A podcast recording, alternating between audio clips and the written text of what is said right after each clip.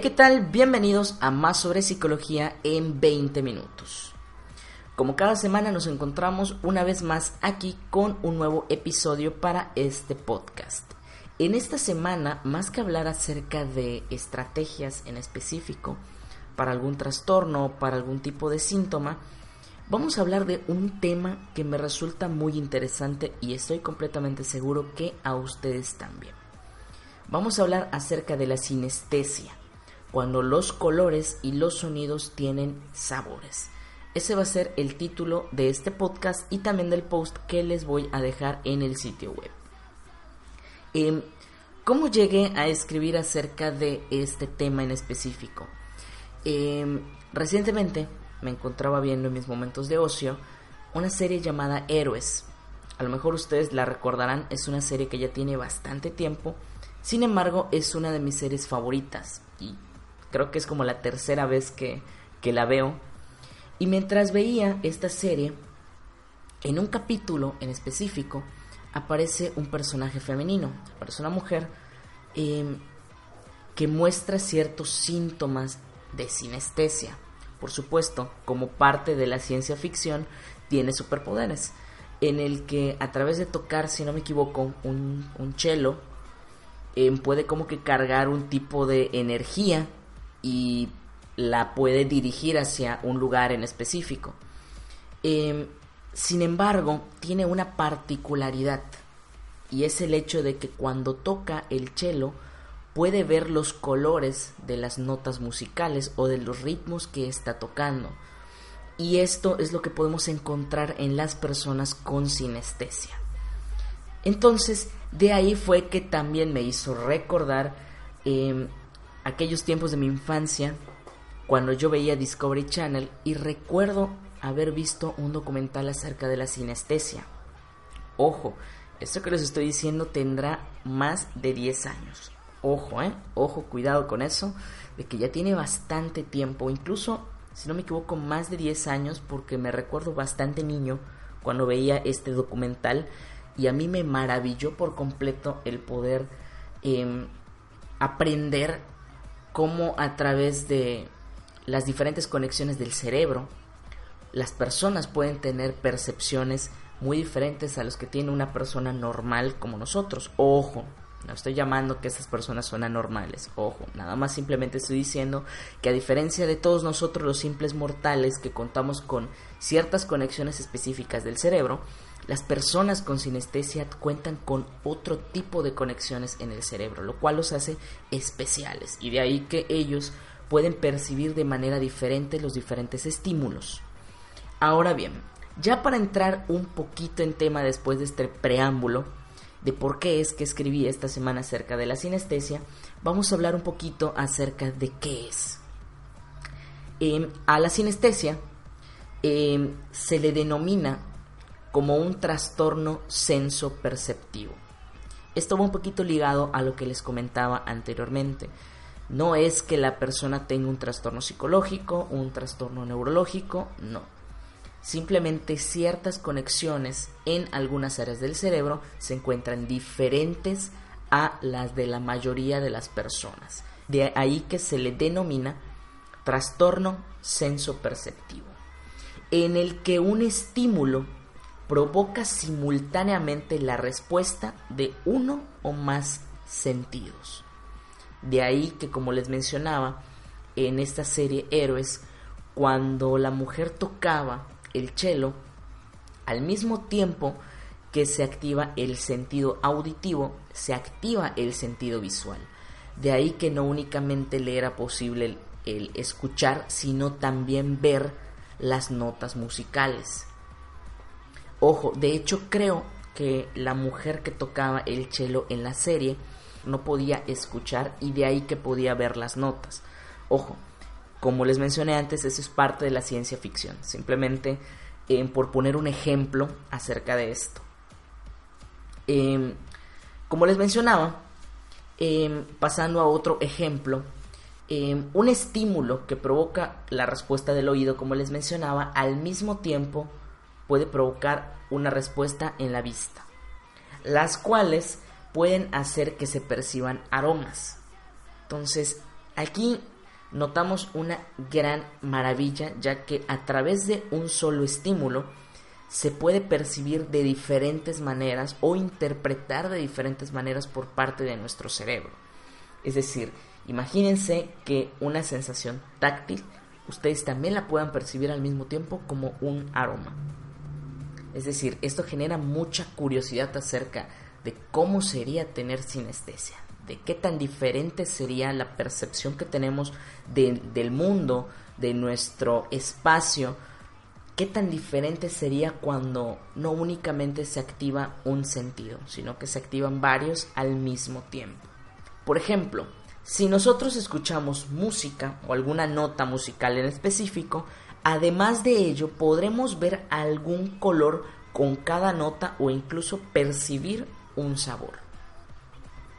Debido a que este trastorno sensoperceptivo es poco común, incluso las personas que presentan sinestesia muchas veces no son conscientes de ello, ya que para ellos es totalmente normal percibir los estímulos de esta manera. Incluso llegan a pensar que es algo común para todas las personas. Incluso muchas personas pudieran creer que se está tratando de algún tipo de alucinación en específico cuando no es así. Es algo totalmente real para la persona con sinestesia. Y esto debido a que por supuesto nosotros no podemos experimentar de esa manera los estímulos que percibimos de nuestro entorno o de nuestro ambiente. Y por ende es muy difícil el poder imaginarnos cómo sería esto. Haciendo un pequeño paréntesis y un dato curioso, eh, yo no soy sinestésico, pero me pasó algo similar hace algunos años cuando me fui a realizar un examen de la vista rutinario para poder em, tener la graduación de mis nuevos lentes, de mis nuevos anteojos. Ahí yo descubrí que era daltónico. Así como lo escuchan, soy daltónico al color verde. Y eso es algo que yo no sabía. Y hasta hace más o menos unos 5 años fue que yo hice consciente esto cuando me lo dijeron por el médico. Entonces, imagínense, si esto a mí me ocurrió con solamente em, la percepción de un color en específico, imagínense ustedes cómo sería la sorpresa de una persona con sinestesia. Ahora sí, cerramos el paréntesis y continuamos con el tema. Em, cabe resaltar dos puntos importantes. El primero es que todo esto se da de manera prácticamente simultánea al percibir un estímulo, por lo que esto es totalmente involuntario. El otro punto importante es que para cada persona sinestésica, la forma de percibir los estímulos es totalmente diferente. Es decir, mientras que unas personas, unas cuantas personas, pueden percibir unos colores con una nota musical específica, otras personas al escuchar esa misma nota musical podrían ver otros colores o sentir otros sabores. Ojo, esto particularmente porque hablamos de que depende de las conexiones del cerebro. Ojo, ninguna persona con sinestesia es exactamente igual. Por lo general, en las personas con sinestesia, la percepción secundaria suele aparecer con mayor frecuencia que la primaria. Explicamos esto. Es decir, si una persona con sinestesia asocia una nota musical con un sabor específico, es más probable que antes de recordar esa nota recuerde el sabor. Es decir, es más probable que se recuerde lo asociado más que el objeto que provocó la asociación. Ojo, con todo lo anterior, viene la gran pregunta a nosotros. ¿Qué provoca la sinestesia? ¿O por qué esto aparece en las personas? Ahora, si partimos desde el punto de vista neuroanatómico, es importante señalar que el cerebro de las personas con sinestesia se encuentra conectado de manera diferente, como ya había mencionado con anterioridad. Es decir, se encuentra conectado de forma diferente al del resto de las personas que no poseen sinestesia. Sin embargo, como tal, no podríamos hablar de que estas personas sufren de daño cerebral, ya que fuera de la percepción de los estímulos no hay una afectación en otra área específica, ya que el cerebro conserva todas sus funciones sin mayores alteraciones más que puramente las sensoperceptivas. Lo que ocurre es que el cerebro de las personas con sinestesia presenta conexiones entre diferentes sentidos, lo cual es la gran diferencia con todas las demás personas, mientras que nosotros eh, poseemos conexiones de los sentidos específicas a ciertas áreas del cerebro, las personas con sinestesia presentan una mayor cantidad de conexiones entre las áreas. De ahí la gran diferencia. Podríamos decir que las personas con sinestesia presentan conexiones extra entre los diferentes sentidos. Por ello es que al percibir un estímulo, retomando el ejemplo auditivo, se activa también eh, la percepción del órgano visual, ya que se encuentran interconectados, a diferencia de las demás personas. Diferentes estudios recientes señalan que la sinestesia es más común de lo que se pensaba años atrás, ya que las diferentes estimaciones de los estudios que se han realizado señalan que un 4.4% de la población posee sinestesia. Ojo, les comentaba yo al principio de este episodio del podcast que yo recuerdo en mi infancia haber visto un documental acerca de la sinestesia donde se hablaba de que era algo completamente extraño y diferente en ese momento, ya que aún no se habían realizado muchos estudios y se desconocía cómo es que funcionaba el cerebro de las personas con sinestesia. Ojo, les estoy hablando de que eso fue hace 10, 15 años. Actualmente, con la cantidad de estudios recientes que se han hecho, eh, los científicos o los investigadores se han dado cuenta de que esto es mucho más común de lo que pensamos. Incluso puede que en nuestra comunidad, en el sitio en donde nos encontramos viviendo, en nuestra población, a lo mejor hay personas con sinestesia y nosotros, e incluso esa persona puede que no lo sepa. Cabe recalcar que también esos estudios han arrojado información respecto a que existe una mayor prevalencia entre miembros de familias con personas sinestésicas, es decir, aparentemente, de acuerdo con los estudios, em, esto se transmite de generación en generación. Aunque puede pasarse como ocurre muchas veces con otro tipo de, trastornos, em, puede que se salte algunas generaciones en específico. Sin embargo, puede aparecer posteriormente dentro de la rama familiar. Puede que no aparezca a lo mejor directamente en la familia inmediata, pero sí posteriormente en algún otro miembro de la familia. Otros estudios señalan que a pesar de que las personas con sinestesia poseen un procesamiento de información diferente, porque, ojo, ojo, también hay que tomar en cuenta el procesamiento de información, porque no únicamente se está dando en una vía, es decir, no únicamente el cerebro tiene que procesar información visual y auditiva por separado, sino que eso se tiene que hacer al mismo tiempo. Esto también afecta la codificación de la información. Es decir, particularmente cuando se trata de la codificación y la recuperación de la información, esta se realiza de manera dual y por supuesto se encuentra con mayores claves para anclar la información, debido a que un estímulo se percibe a través de diferentes órganos sensoperceptivos.